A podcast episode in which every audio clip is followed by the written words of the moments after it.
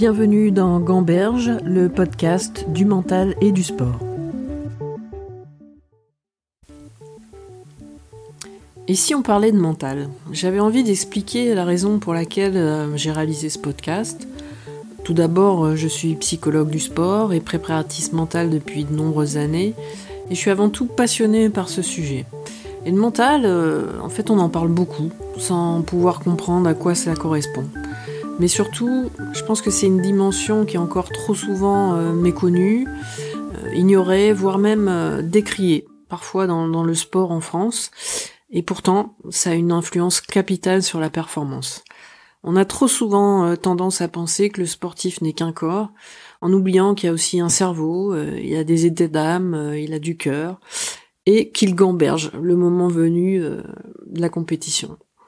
Donc qu'est-ce que j'entends par mental? Pour moi, c'est d'abord euh, d'avoir un état d'esprit euh, qui permet d'affronter euh, les aléas de la compétition. je pense même qu'il n'y a pas de bon ou de mauvais mental, mais plutôt une manière adaptée de penser, de réagir ou de se comporter face à une situation. Donc il y a un débat qui n'est pas encore tranché. Est-ce que cet état d'esprit est quelque chose d'inné ou d'acquis? Personnellement, euh, je n'ai pas la réponse, euh, car beaucoup de paramètres euh, ont une influence sur le mental du sportif, et je pense que la réponse, elle repose probablement sur un mélange des deux, à la fois d'inné et d'acquis. en tout cas, le sportif va toujours se construire à travers son histoire personnelle, son éducation, et euh, c'est toujours intéressant de comprendre ce qui l'a amené euh, à faire du sport, euh, un sport en particulier, le désir aussi d'être sportif de haut niveau ou, de devenir entraîneur. le désir et la motivation, c'est quelque chose qu'il est important de, comprendre. Et par exemple, on peut retrouver dans, dès l'enfance des sportifs ou même des entraîneurs qui ont été d'anciens sportifs euh, la plupart du temps, pour, euh, pour qui par exemple gagner était une nécessité, euh, il fallait gagner tous les jeux, euh, alors que d'autres y accordaient moins d'importance. Il y en a qui aimaient dès le plus jeune âge affronter des défis, ou même se dépasser physiquement ou mentalement. Donc je constate souvent chez les sportifs de haut niveau qu'il y a une manière euh, particulière de penser, une manière euh, d'apprendre aussi de leurs victoires et de leurs défaites.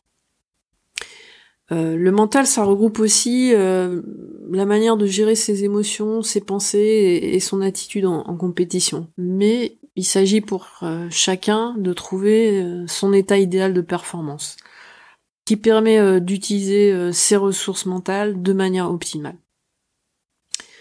Pour un sportif, par exemple, ça pourra être euh, de rester calme au moment important, euh, alors que d'autres sportifs auront peut-être plus besoin de mobiliser en eux une énergie négative, euh, une forme de, colère intérieure qui leur permet de mieux performer.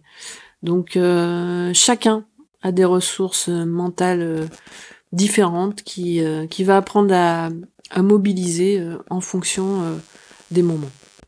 Et toute cette partie de gestion des émotions, des pensées, des attitudes euh, et euh, la part euh, acquise justement du mental. Et, et celle-là peut vraiment évoluer avec le temps et l'expérience, mais aussi avec un travail spécifique qui permet de faire de modifier la façon de penser ou de réagir euh, pour être la plus adéquate possible. Alors de quoi va parler ce podcast? Euh, Tout d'abord, il va être basé sur des entretiens avec des sportifs et des entraîneurs qui vont parler de leur idée euh, du mental. J'avais envie de les interroger sur leur état d'esprit, sur la manière dont ils se sont construits aussi cet état d'esprit, euh, et forcément leur désir de faire du sport à haut niveau, leur motivation et leur manière de, gérer leur réussite, mais aussi leurs échecs. Le podcast va aussi euh, essayer de rentrer dans le cœur de la performance et d'expliquer la manière dont chaque sportif gère la compétition. Ça, ça m'intéresse vraiment de savoir si euh, un sportif a des routines particulières, s'il utilise des techniques euh, de gestion des émotions, euh, de relaxation, de respiration, ou des techniques peut-être propres à lui-même. En tout cas, le, le podcast va essayer de d'interroger les sportifs sur ce qui se passe dans leur tête au moment important, euh, bah, par exemple, les, quelles émotions les traversent quand ils arrivent à atteindre leurs objectifs, euh, ou alors quand ils vivent une défaite euh, douloureuse. Bah, comment eux arrivent à gérer leurs pensées, qui vont parasiter ou paralyser parfois, qui empêchent de performer normalement. Cette petite voix, par exemple, qui leur dit qu'ils vont rater. Bref, tout ce qui peut perturber ou venir sublimer une performance. Dans ce podcast, euh, j'interrogerai aussi des sportifs ou des entraîneurs sur des thèmes spécifiques, euh, de prendre le temps de, comprendre et d'analyser, par exemple, comment un entraîneur communique avec ses athlètes, euh, comment il arrive à construire un collectif, ou même d'aborder certains aspects psychopathologiques qui sont spécifiques au milieu sportif. Donc j'ai conçu ce podcast comme un lieu d'échange, euh, de savoir qui est acquis sur, sur leur expérience. Euh, la vocation de ce, ce podcast est, de pouvoir euh, bah, peut-être vous faire réfléchir, pourquoi pas aider. En tout cas, d'ouvrir une porte sur une nouvelle interrogation et de vous permettre de faire votre propre cheminement.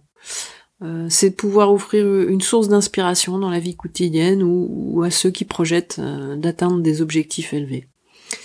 Alors je vous cache pas que c'est quand même un, challenge euh, de, trouver des sportifs ou des entraîneurs euh, qui veulent parler de, ce sujet.